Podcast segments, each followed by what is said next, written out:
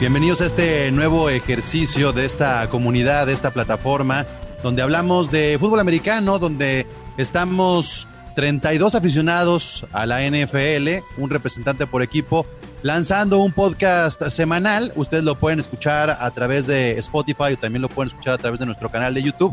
Pero el día de hoy hemos decidido hacer este challenge, nuestro primer challenge que... ¿Qué significa un challenge dentro de Gol de Campo? Es intervenir en uno de los temas que puede tener la agenda de la NFL y de repente así, sin ponernos muy de acuerdo, sin tanta producción, discutir acerca de lo que está sucediendo. Y el día de hoy el challenge es sobre el racismo en la NFL y no solamente el racismo en la NFL, sino cómo desde la liga de fútbol americano te está impactando a la sociedad norteamericana. Entonces, eh, pues sean todos ustedes bienvenidos. Estamos transmitiendo completamente en vivo desde este, nuestro canal de YouTube. Ya saben que tenemos la comunicación a través de nuestras redes sociales. Pueden visitar www.goldecampo.com.mx.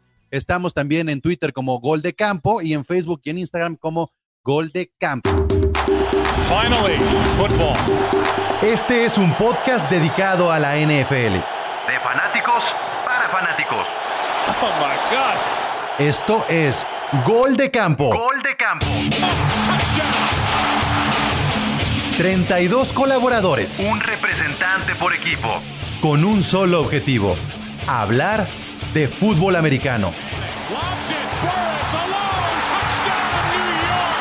Gol de Campo.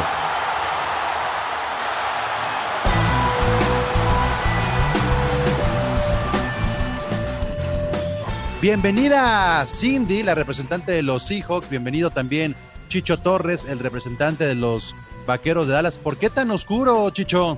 Ahorita estoy haciendo pruebas de, de iluminación. Agarré con la torta en la boca, además. ¿No? agarré así tal cual. Dijo, ¿qué? ¿Ahorita qué? Me, déjame pongo. Y te- se puso el jersey todo sucio, todo cochino, ni modo. Este, Cindy, ¿cómo estás? Bien, bien, de hecho, este, yo también este, andaba ninja, vengo a quitar el cubrebocas siguiendo el distanciamiento.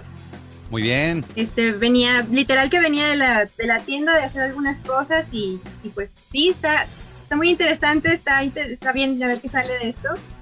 Eh, y pues hola, Chicho, ¿cómo, cómo sigues? ¿Cómo te sientes? Bien, pues ya, ya sin síntomas de COVID. Sabía, tuve. ¿Tenías, tenías Chicho? Chicho es positivo en todo, hasta en su Oye, prueba de pero COVID. positivo, siempre ha sido positivo, quizás positivo por COVID. Oye, ¿y cómo, cómo se dio, digo, antes de entrarle al challenge de hoy, Chicho? ¿Cómo, ¿Cómo te diste cuenta de todo? ¿Cómo fue tu proceso? A ver, platícanos un poco. ¿Es, ¿Es chela, Chicho? De cerveza sí. Ya No, ya está es- bien. Ya Es la, primer, es la primer cerveza que me permite mi doctora beber después de todo esto. Y en gol de campo. Ah, primicia también. Eh, no, pues mira, yo inicié con síntomas en mayo, el 26 de mayo. Ajá. Fue este, eh, fiebre, eh, dolor muscular, dolor de cabeza, eh, escalofríos y todo eso. No tuve yo problemas de respiración que me permiten mi doctora. Los, los síntomas me duraron como seis días, ya después fueron disminuyendo. Y ya, yo llamé a la Universidad de Guadalajara, aprobé para la- ir a la prueba y, y en la prueba salió positivo. No, pues. Tengo que hacerme una, ahorita ya no tengo ningún síntoma, ya está todo bien, pero tengo que hacerme una segunda prueba para corroborar que ya no tengo el virus.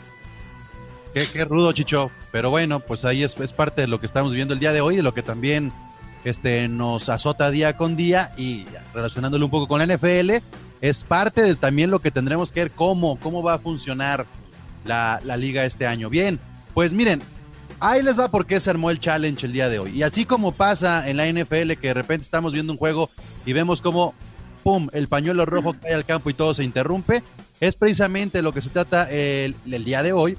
Y es por un tema muy sencillo. Yo estaba de, de curioso, por decirlo de alguna manera, con, con lo que está pasando alrededor de, de las redes sociales y me encontré específicamente con, con una nota. Entonces, me gustaría que le entremos precisamente a esa nota que, que- con la que me topé el día de hoy. No sé si la tuvieron, si tuvieron oportunidad de verla, pero ya apareció JJ Watt, que me parece una de esas voces autorizadas de la NFL. Y si no la han visto, aquí están, la estoy compartiendo en este momento para que la vean, donde el, el tejano, el defensivo de los tejanos, JJ Watt respondió a un fan que hablaba sobre tomar un, una postura acerca de poner la rodilla en el suelo. Entonces, este es el tweet, este es el tweet de JJ Watt, donde pone A, don't speak for me. B, if you still think it's about disrespecting the flag or military or eh, you clearly haven't been listening. Y eso es más o menos lo que este, pone como, como statement JJ Watt. Entonces, lo primero que me gustaría preguntarles a ustedes es, ¿cómo han sentido la respuesta de los jugadores de la NFL? Claro, no solamente a raíz de la manifestación de Colin Kaepernick, sino también a raíz del asesinato de George Floyd. Chicho, ¿quieres empezar? Eh, como gusten. Yo, la verdad, este. eh, bueno, empezando, lo- la, la primera vez fue con Colin Kaepernick. Y tal vez ahí fue donde, donde por primera vez eh, vimos que, que la NFL tenía un problema sumamente fuerte de racismo. Precisamente porque después fue vetado de los equipos. Eh, nadie lo ha contratado hasta la fecha y, y además ya con este, con este incidente con, con el asesinato de George Floyd, eh, escuchamos la entrevista de Drew Brees y también nos hablaba de, de, que él, bueno, él primero ya después pidió disculpas, pero primero dijo que él no estaba de acuerdo con las protestas de faltarle respeto al, a la bandera de Estados Unidos cuando en realidad ese no es el propósito de, de las protestas. Entonces creo que sí, todavía a pesar de- de que sí se ha avanzado en estos años desde a partir de lo de Colin Kaepernick, creo que sigue habiendo un problema muy fuerte en la NFL, sobre todo con, con ciertos jugadores, también generalmente los jugadores blancos o los radicales. Y si nos vamos a, a cuando iniciaron las, las protestas con Kaepernick, recordemos eh, como Jerry Jones de los Cowboys, eh, sí se hincaron el primer, el primer partido y los demás partidos, él dijo que quien, quien protestara, quien le faltara el respeto a la bandera iba a estar fuera del equipo. Es, es como muy importante poder identificar el timeline que ha tenido eh, toda esta situación y me parecería sumamente valioso si hoy lo recuperamos acá en nuestro challenge de gol de campo, si les parece. Entonces vayamos a ver, ahorita saludamos a los que se van conectando, pero vayamos precisamente a ese, eh, digamos, eh, proceso que ha vivido la, la NFL, ¿no? Todo comenzó precisamente con no arrodillarse, sino con Colin Kaepernick que estaba sentado a un lado del campo. Ahí lo vemos en estas imágenes en agosto del 2016. Y luego él empezó a dar estas declaraciones donde decía, yo no me voy a levantar, yo no me voy a levantar de mi asiento, de mi banca, porque no estoy contento con lo que está pasando hacia la comunidad afroamericana de los Estados Unidos. Y a partir de ahí ya lo vimos arrodillándose en varios de los partidos donde hubo este eh, donde se, se, escuchaba el himno nacional. Obviamente se convirtió esto en un foco de atención, no solamente en la parte del fútbol americano, sino mediáticamente para toda la comunidad norteamericana. Y lo veíamos todavía, eh, lo veíamos todavía lanzar, ¿no? Ahí está Colin Kaepernick todavía en el 2017 eh, manifestándose en esta pretemporada que ya estaba marcando un cambio importante. ¿Recuerdan exactamente qué es lo que sucedía en ese entonces cuando Colin Kaepernick entró en este receso entre el 2016 y el 2017? Yo, yo la verdad no lo recuerdo. ¿No lo recuerdas? O sea, a final de cuentas, la NFL le dio la espalda a Colin Kaepernick sí. Y, no, no, no pudo regresar a, a, jugar para San Francisco y ni siquiera fue adquirido por otro equipo. Entonces después ya estamos viendo cómo también Donald Trump comenzó a ejercer esa presión sobre la liga y decir que tenían que sancionar a sus jugadores, que tenían que de alguna manera estar respetando a la bandera y al himno nacional. Entonces fueron declaraciones que hizo el presidente de los Estados Unidos y aquí la NFL, creo yo, pues dobló las manitas, ¿no? De alguna manera ellos dijeron, bueno, pues hay que hacerle caso al presidente. Eh, muy, muy, muy ahí aparecieron en un par de semanas los jugadores haciendo otro tipo de manifestación, no necesariamente la rodilla al suelo, sino que eh, encadenados con sus brazos y, fue parte de lo que se comenzó a, a vivir. Sin embargo, ¡pum! La NFL decidió que tenían que sancionar a los jugadores y ya no vimos más este tipo de manifestaciones durante el himno nacional, sino previo a los juegos y poco a poco se fue eh, esfumando, desmoronando un poco eh, los, las declaraciones de los jugadores. Entonces, saludo también a Absalom, y que, le va a los Bengals, y también a Alder, que le va a Tampa Bay, que se suman también a esta Hola. ¿Cómo han sentido ustedes la evolución, Absalom, de, de todo lo que ha pasado en la NFL en recientes semanas?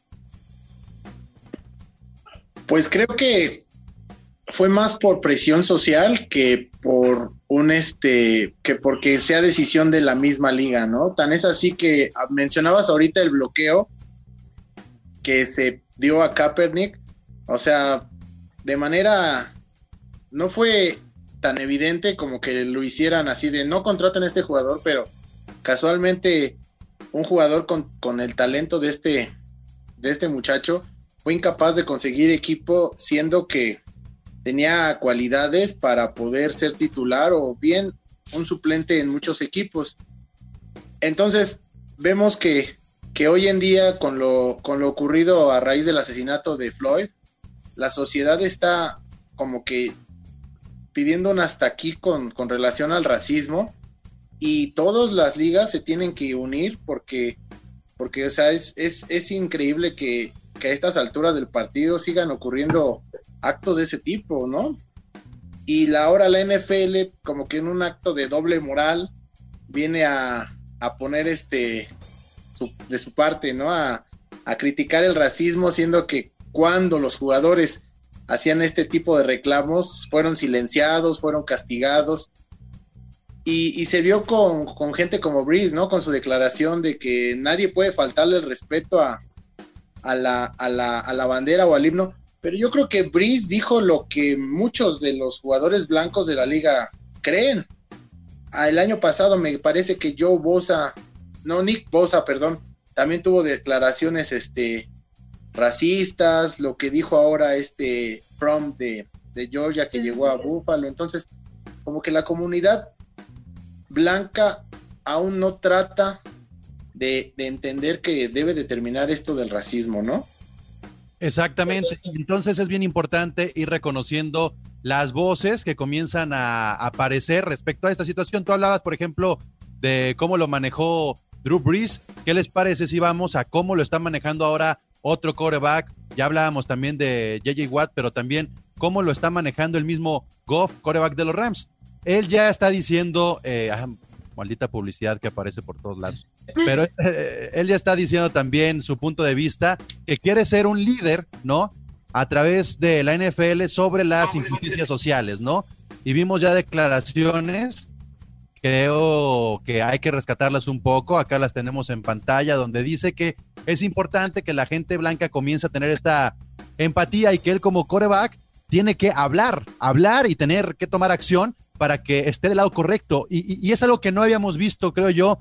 Lo habíamos visto tal vez en estas manifestaciones colectivas, pero no con declaraciones individuales. Alder, ¿te llama la atención a ti que ya comiencen a hablar no solamente las personas, los corebacks o, o los jugadores afroamericanos, sino también los blancos?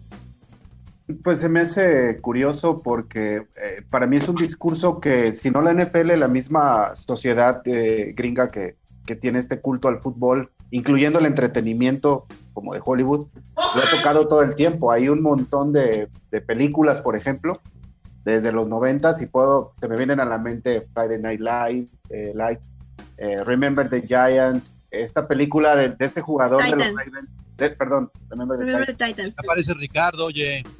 Este, Estás enamorado de los Giants ya. ya vi. Este, eh, ¿cómo se llama esta película de, de, este jugador que inclusive tuvo nominaciones a, a Oscar donde sale Sandra Bullock? Se llama The Blind Side. Ajá. Blindside. O sea, to tocan este tema de, de, un montón de formas y es como muy curioso cómo la NFL no le ha puesto el ojo. Digo, lo de Kaepernick fue obvio y a, a diferencia de lo, de lo que piensa Absol, a mí se me hizo súper obvio el baneo de la, de la NFL y súper, súper manchado porque Kaepernick estaba justo en la cúspide donde estaba llamando la atención, inclusive por todas a las finales a las que había llegado. O sea, Sí. e- era muy obvio. Ahorita son cinco años después prácticamente. Obviamente en aquel momento lo dijo Pablo, ¿no? Era el tema de, de Donald Trump recién llegado a la, a la presidencia. eh, se le hacía todavía más fácil escribir cosas más este, polémicas sin recibir nada de vuelta. Entonces la NFL se curó en salud en ese sentido. Eh, ya cuando vi a- hoy al- al- el- hace unos días al comisionado también aventarse este speech, fue así de... ay, Sí, De hecho, el, sí, medio, me- medio me molestó. el, el- el- el tema con Donald Trump también pasó por eso. De hecho, eh, creo que el que Donald Trump haya sido elegido como presidente también de Estados Unidos habla de- del racismo que hay todavía no solo en la NFL, en el país de Estados Unidos. Lo que Ya pasa que- es que Ese fue el discurso que ella estuvo, el racista contra los mexicanos, contra los afroamericanos, y eso fue, eso fue lo que, lo que hizo que ganaran las elecciones eh, en Estados Unidos. Y si lo sumas a, a las protestas en la NFL, todos los tweets que habló contra, contra la NFL, que, que no era una liga importante. Y De hecho, eso. Kaepernick lo mencionó así explícitamente, o sea, le dijo el nombre cuando pasaba lo de que, que ponía la rodilla en el suelo, o sea, sí, ahí fue muy claro que la NFL dijo, no quiero esta bronca y pues mejor sacó al grillo, ¿no? Literal. A ver, ¿qué, qué les parece si vamos precisamente a esto que estamos citando, que es ya una postura que tiene el comisionado Godel? Me parece muy valiosa eh, porque no lo habíamos visto, no habíamos visto que institucionalmente la NFL se, se tuviera partido, se declarara de alguna manera. Entonces, vamos a, a revisarla, si les parece. Eh, ¿Qué es lo que dijo exactamente el comisionado? It has been a difficult time for our country, in particular, black people in our country. First, my condolences to families of George Floyd, Breonna Taylor, Ahmaud Arbery, and all the families who have endured police brutality. We, the National Football League, condemn racism and the systematic oppression of black people. We, the National Football League, admit we were wrong for not listening to NFL players earlier and encourage all to speak out and peacefully protest. We, the National Football League, believe Black Lives Matter. I personally protest with you and want to be part of the much needed change in this country. Ahí. Without black players, there would be no National Football League. And the protests around the country are emblematic of the centuries of silence, inequality, and oppression of black players, coaches, fans, and staff. We are listening. I am listening. And I will be reaching out to players who have raised their voices and others on how we can improve and go forward for a better and more united NFL family. Pues ahí están las declaraciones del comisionado Godel. Él ya dice, estamos escuchando, estamos escuchando. Yo les preguntaría, ¿qué va a pasar con dos cosas? Lo que pase como manifestación en la liga y con Colin Kaepernick. Serían las dos cosas a las que me gustaría este, referirme el día de hoy. Se suma a esta conversación Togo, representante de los Patriotas. ¿Qué va a suceder la siguiente temporada? ¿Alguien cree que va a regresar Colin Kaepernick en algún momento? No digo que como titular, pero a la NFL. Yo creo que sí. Sí, sí, Yo creo que sí. Es posible. Sí, sería, sería muy tonto que después justo de todas estas declaraciones no hicieran, no hicieran algo para regresar a Colin Kaepernick. Ahora, racismo, yo creo que racismo siempre ha habido, siempre ha habido fuera de la liga, o sea, en el mundo siempre ha habido racismo. Lo que está demostrando estas protestas es el racismo sistémico. Y como sistema, la NFL está oprimiendo a los jugadores afroamericanos. Entonces sí tiene que haber un cambio. Eso es, eso es ahí donde está el parteaguas. Y creo que en las, en las últimas semanas nos han demostrado, los, tanto los jugadores como las organizaciones, tienes todo este abanico de qué sí, qué decir y qué no decir. Entonces en un extremo tienes como a Drew Brees y lo que ya estamos viendo, por ejemplo, que, que creo que es el siguiente paso, porque una cosa es que digas que no estás de acuerdo, pero tus políticas sigan siendo tan, tan opresoras como, como lo mencionan los jugadores, ¿no? Entonces yo sí creo que tiene que haber, o que ya se tendría que ver, como dice el dicho, pues pon tu, pon tu dinero donde, donde están tus principios, ¿no? Como dice el dicho en inglés, put, put your money where, where your mouth is. Entonces, si dices que lo vas a apoyar, yo siento que las, ahora sí le toca a las organizaciones, como esto que, que sacamos la nota incluso en Gol de Campo de, de, las, de los jugadores ya donando, o sea, ya siendo activos, proactivos en la defensa de, de pues de los jugadores, o buscando ya un, un terreno más amplio. Sería muy tonto, sería muy, muy, eh, híjole, sería hasta cínico, porque por ahí tendría que empezar, tendría que empezar por establecer otra vez a, Colin Kaepernick o darle por lo menos la oportunidad de si quiere reintegrarse. Ojo, ojo, hay, hay algo fuerte ahí, por ejemplo, la parte de, de, esta onda que está pasando con las estatuas ya le pegó al, al, cuate este que era dueño de las panteras. A las panteras, sí. Statement de símbolo a un nivel bastante claro, más que inclusive para mí lo que, lo que dijo el comisionado eh, con el exacta O sea, lo, lo, que hicieron con el dueño de, la estatua del dueño de las panteras, esa es una onda bastante, bastante fuerte. A ver, un saludo a todos. ¿Sí me escuchan? Sí, perfectamente. Perfecto. Este, yo creo que eh, yo no había hablado de este tema y no había tenido la oportunidad de, de hablar este, con ustedes en un buen rato. Yo creo que explotó la olla que estaba haciendo presión y creo que ahora la liga se, se, está dando cuenta que pudieron haber hecho ellos más y, y, al final pues ahora la cantidad de protestas que ha habido eh, han, han, hecho replantearse la liga hacia cómo va, más bien qué, qué rumbo van a, a, tomar a partir de ahora. Y como dijo el comisionado la, la, la, liga no sería nada sin, sin los jugadores de raza negra. Entonces este eh, van a cuidar la, gallina de los huevos de oro, pocas palabras. Lo tienen que hacer. Eh, y eh, yo sí creo que regresa Kaepernick. vamos a ver una temporada que va a estar muy enfocada al, tema del racismo, lo cual se me hace excelente.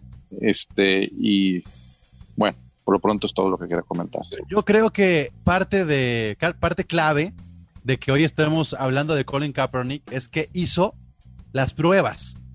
Si la, temporada pasada Colin Kaepernick no hubiera convocado a los equipos a decir, miren cómo todavía tengo el brazo, miren cómo me he cuidado, miren cómo estoy en forma, hoy difícilmente diríamos, oigan, lleva tres años sin jugar, también no hay que sumarlo nomás para hacer un statement eh, social y político, pero como él está levantando la mano desde el año pasado y mostró que está en condiciones, entonces la pregunta de que regrese Colin Kaepernick es muy válida, ¿no? O sea, de alguna manera, sin querer, Colin Kaepernick puso todo para evidenciar si realmente la NFL a través del comisionado nomás son palabras o si van a tomar acciones.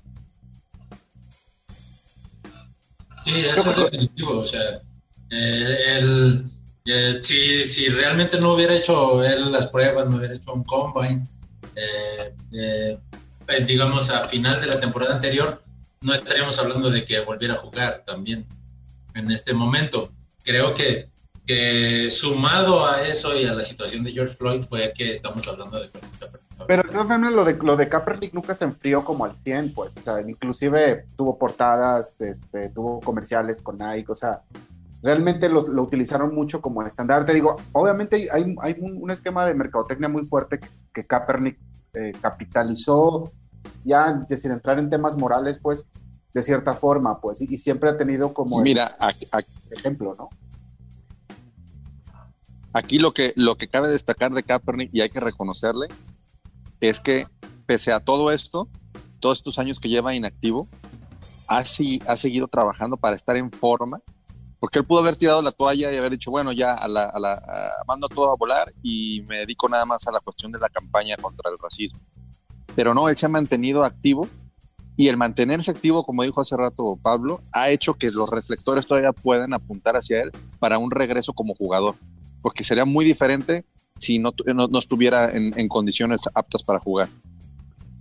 Vamos entonces ahora a las secciones que está tomando la NFL, si les parece, porque ya comienza a haber acciones, que eso es lo importante, no solamente palabras. Ahí está la nota a través de la agencia AFP, donde dice que la NFL va a donar 250 millones de dólares para apoyar la lucha contra el racismo.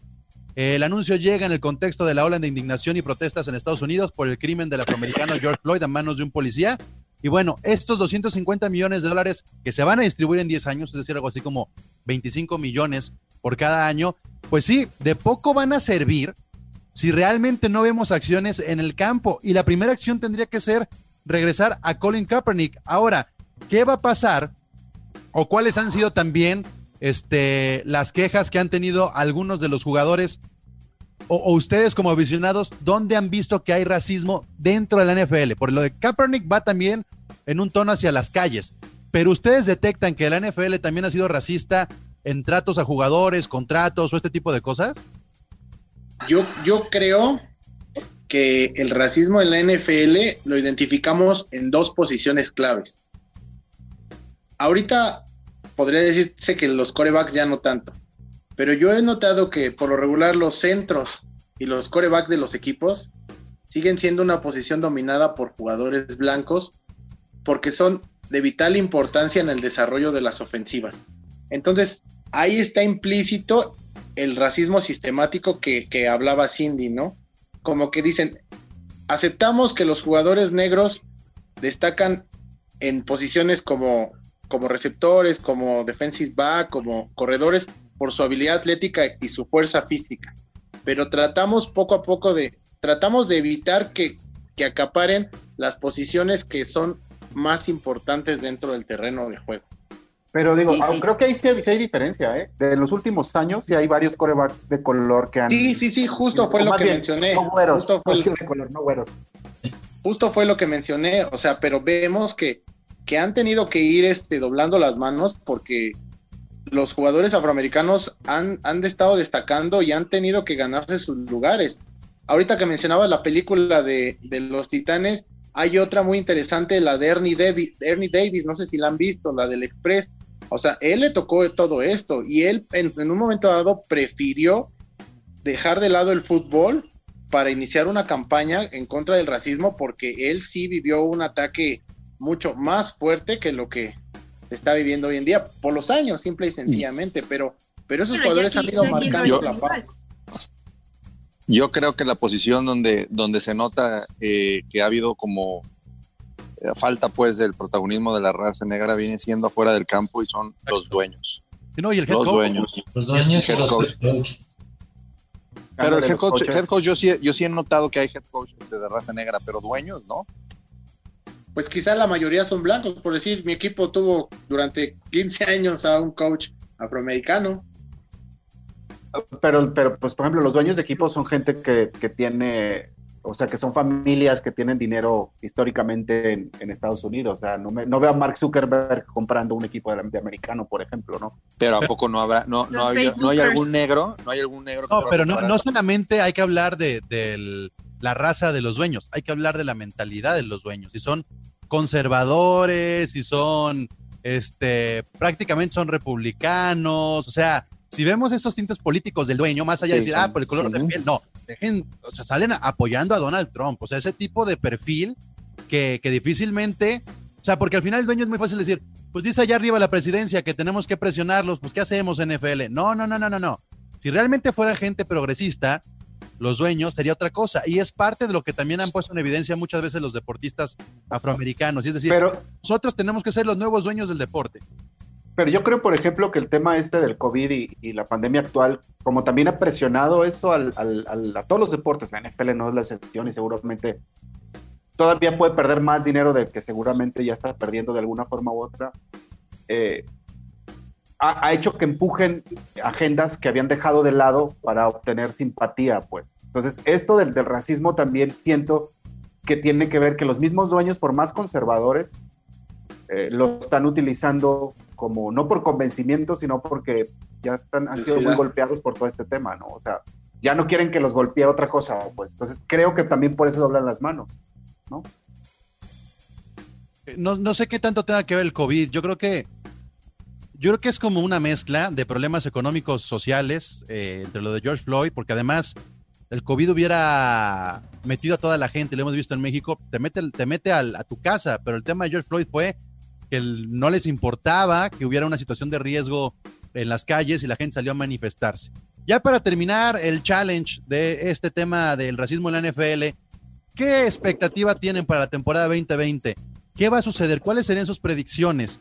¿Qué, qué- no solamente en el caso de Colin Kaepernick, sino qué tanto va a influir el tema del racismo en cuestiones deportivas y, en, también statements políticos, en protocolos, sobre todo porque vamos a tener una temporada atípica, ahora sí, como dice Alder, a través de, no tener aficionados en los estadios o, ser cupos limitados, pues va a ser un- una temporada distinta. Entonces, el racismo, ¿cómo se va a involucrar? Este tema, ¿cómo va a pegarle a la NFL la próxima temporada? ¿Qué podrían anticipar ustedes?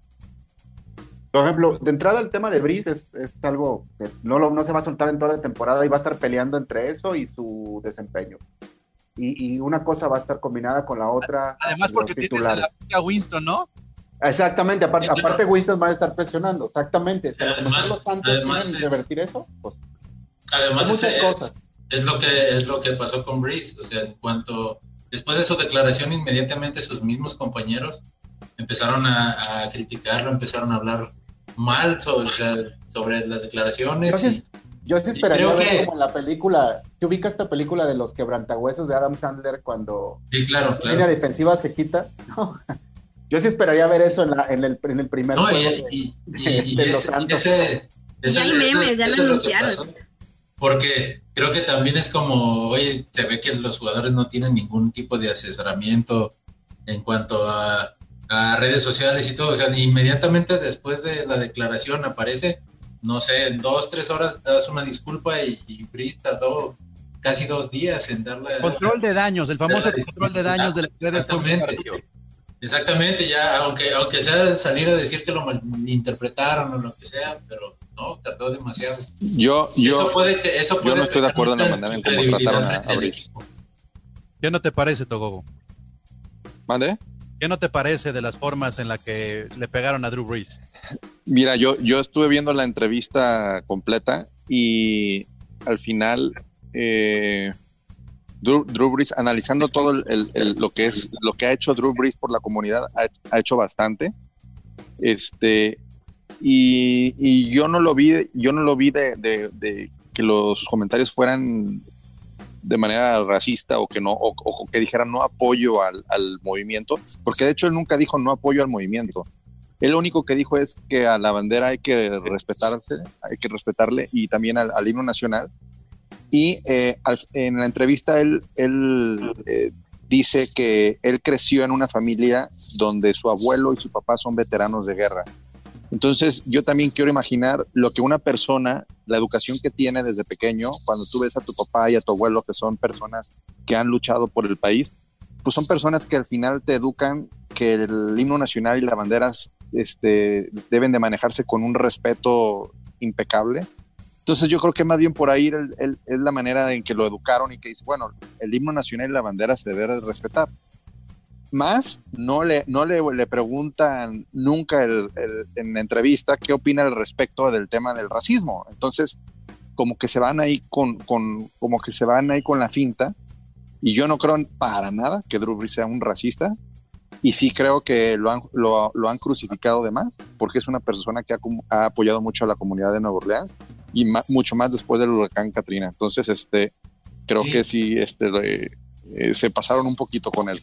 En eso estamos de acuerdo, estamos de acuerdo en que tal vez la, la, la entrevista eh, fue llevada de esa forma o lo malinterpretaron, lo que sea, pero creo que precisamente por eso el tardarse tanto en dar una declaración después le perjudicó mucho más en su imagen, principalmente con sus compañeros y también en la comunidad. Sí, eh, creo que el resumen fue el timing, ¿eh? Yo también creo que Pues- eso explicamos en el chat, o sea, lo de, lo de Drew Brees fue un mal timing, un horrible timing.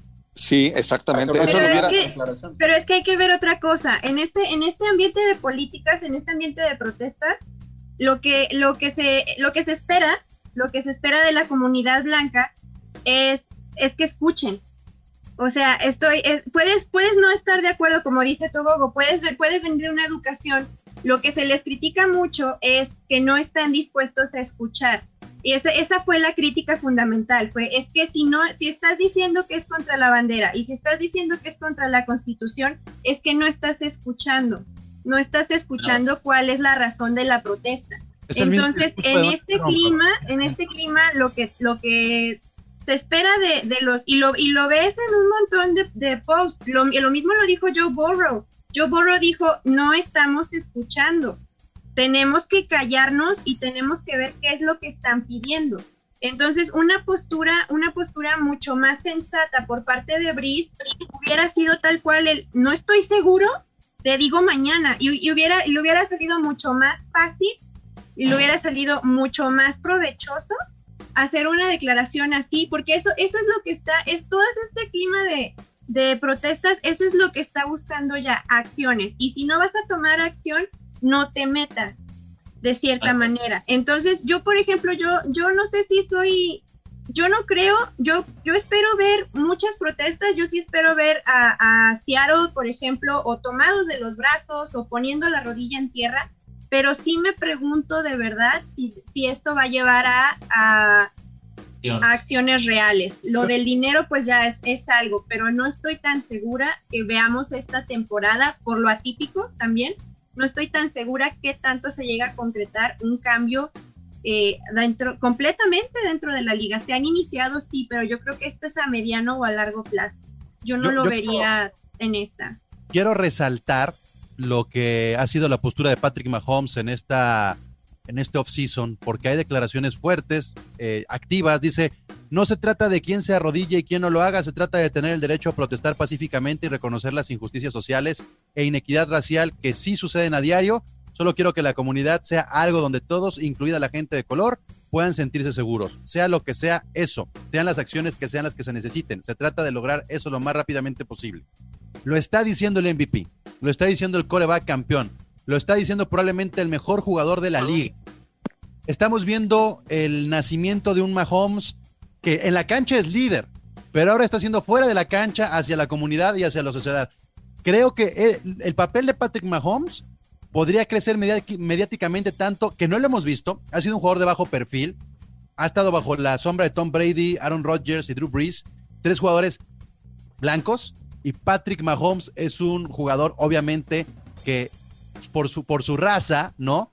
También comienza a tener, creo yo, eh, este papel de lo que será el nuevo jugador de la NFL.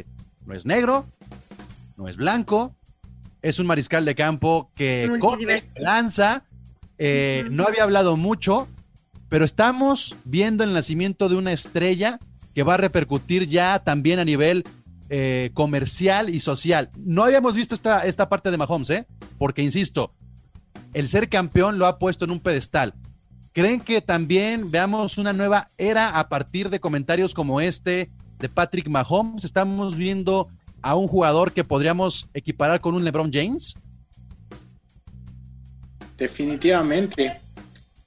Este, regresando, bueno, tomando en consideración lo que acabas de mencionar de, de Mahomes, y tomando lo que estaba diciendo Togobo de Breeze, o sea, si bien Breeze no atacó a la comunidad negra, yo creo que puso por encima el, nacionalismo, el, el, nacionalismo sobre el movimiento y Mahomes está incluyendo a la comunidad afroamericana dentro de este nacionalismo, o sea, porque sí, si bien nadie está por encima de la bandera, nadie está por encima del himno, pero los, los, los, las personas afroamericanas también son parte de este país y como tal merecen lo que decía Mahomes, sencillamente la seguridad y poder vivir tranquilos, sin tener miedo de que un policía por tu color te vaya a detener o te vaya a atacar.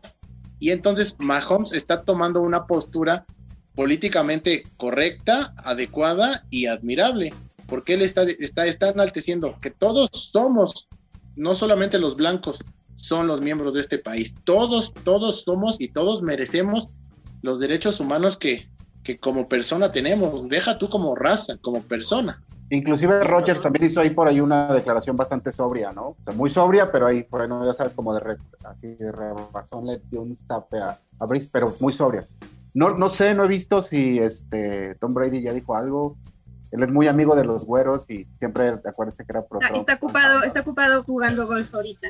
Él, él, él apoyó a Donald Trump en sus exacto o sea no, yo no he visto nada pero tampoco ha dicho nada muy eh, que sea muy polémico no o sea digo si es el arquetipo del coreback cuero como en su momento los los Manning y toda esta onda no Está, está tomando de, de, oso panda y está también haciendo otro tipo de cosas espirituales para que se vea joven por siempre. Y bueno, si hablamos de Patrick Mahomes en cuanto a ya lo había dicho Absalom, era, es líder, tú lo dijiste también, es líder dentro del campo y fuera del campo, eh, al menos en estas declaraciones y en este tema, está siendo también un referente para en la lucha contra el racismo.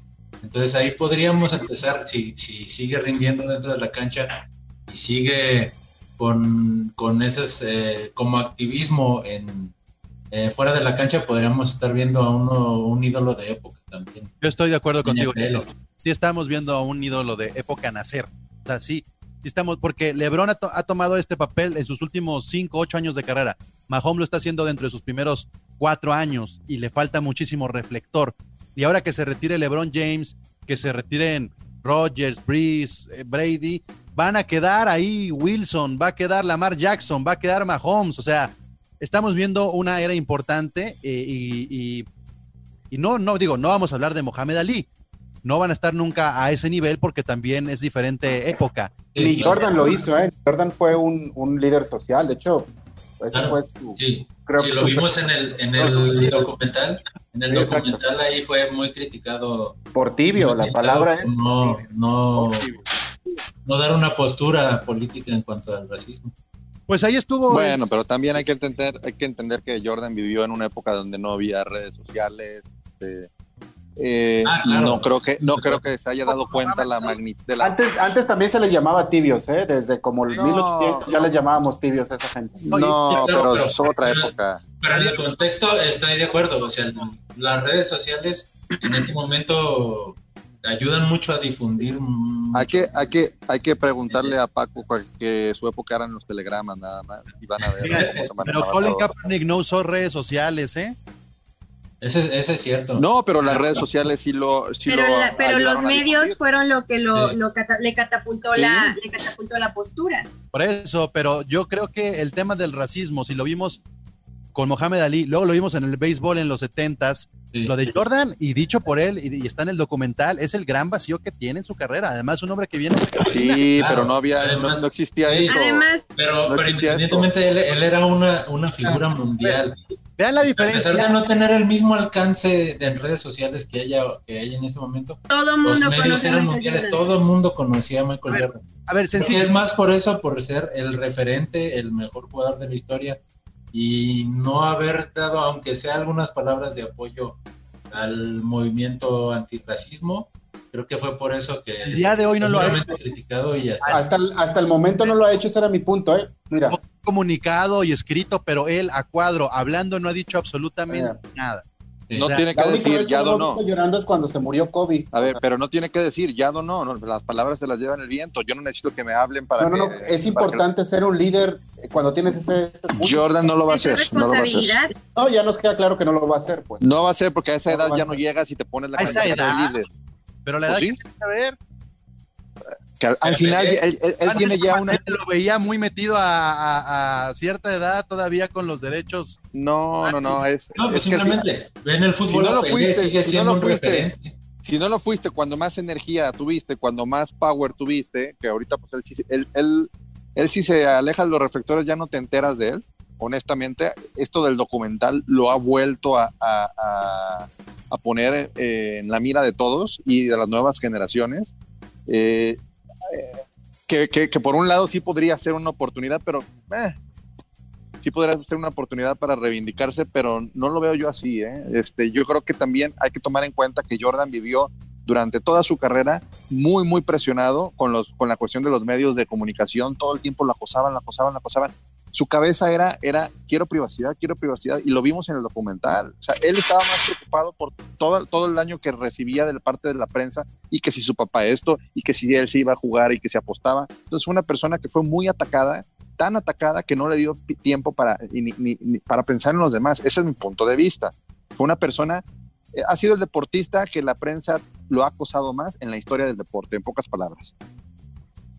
Bueno, es- eh, creo que una cosa no está peleada con la otra y que eh, no tenía ganas. está en el documental. Y él dijo, yo no me considero un líder social y ahora pues, ahí les van los billetes para que no hablen mal de mí. Son 100 millones en 10 años. Este, tampoco estamos diciendo que está siendo muy activista. Es muchas veces lo que podría ser un político, ¿no? Destinar dinero o un empresario. Ahí te va, mis impuestos se van dirigidos a esta causa y listo. Pero bueno, creo que lo que tendremos que, donde tendremos que poner el ojo es en la cancha y ver cómo el NFL va a tomar las protestas pacíficas. Y no solamente la NFL, hay muchos deportes que ya lo están haciendo, pero eh, definitivamente va a cambiar la forma en la que estamos percibiendo el fútbol americano en los Estados Unidos. No sé si esta sea la- el año o la temporada con más eh, corebacks afroamericanos en los rosters de los equipos en la historia de la NFL. No sé si, si esta sea, pero Pero no es- Cone tiene esos datos, la verdad. Cone ¿Cómo? Luego es el- Cone es el que sabe tener esos datos ahí al tamaño. tendríamos, tendríamos que pa- pasarlos por ahí a No hacer estoy algún- seguro, pero tal vez eh, eh, titulares sí. Tal vez titulares sí. Bueno, pues equipo, muchas gracias por tomar este challenge sobre el racismo en la NFL. Nos escuchamos en la semana con el próximo episodio especial divisional del podcast de Gol de Campo, porque ¿qué división sigue, Togogo?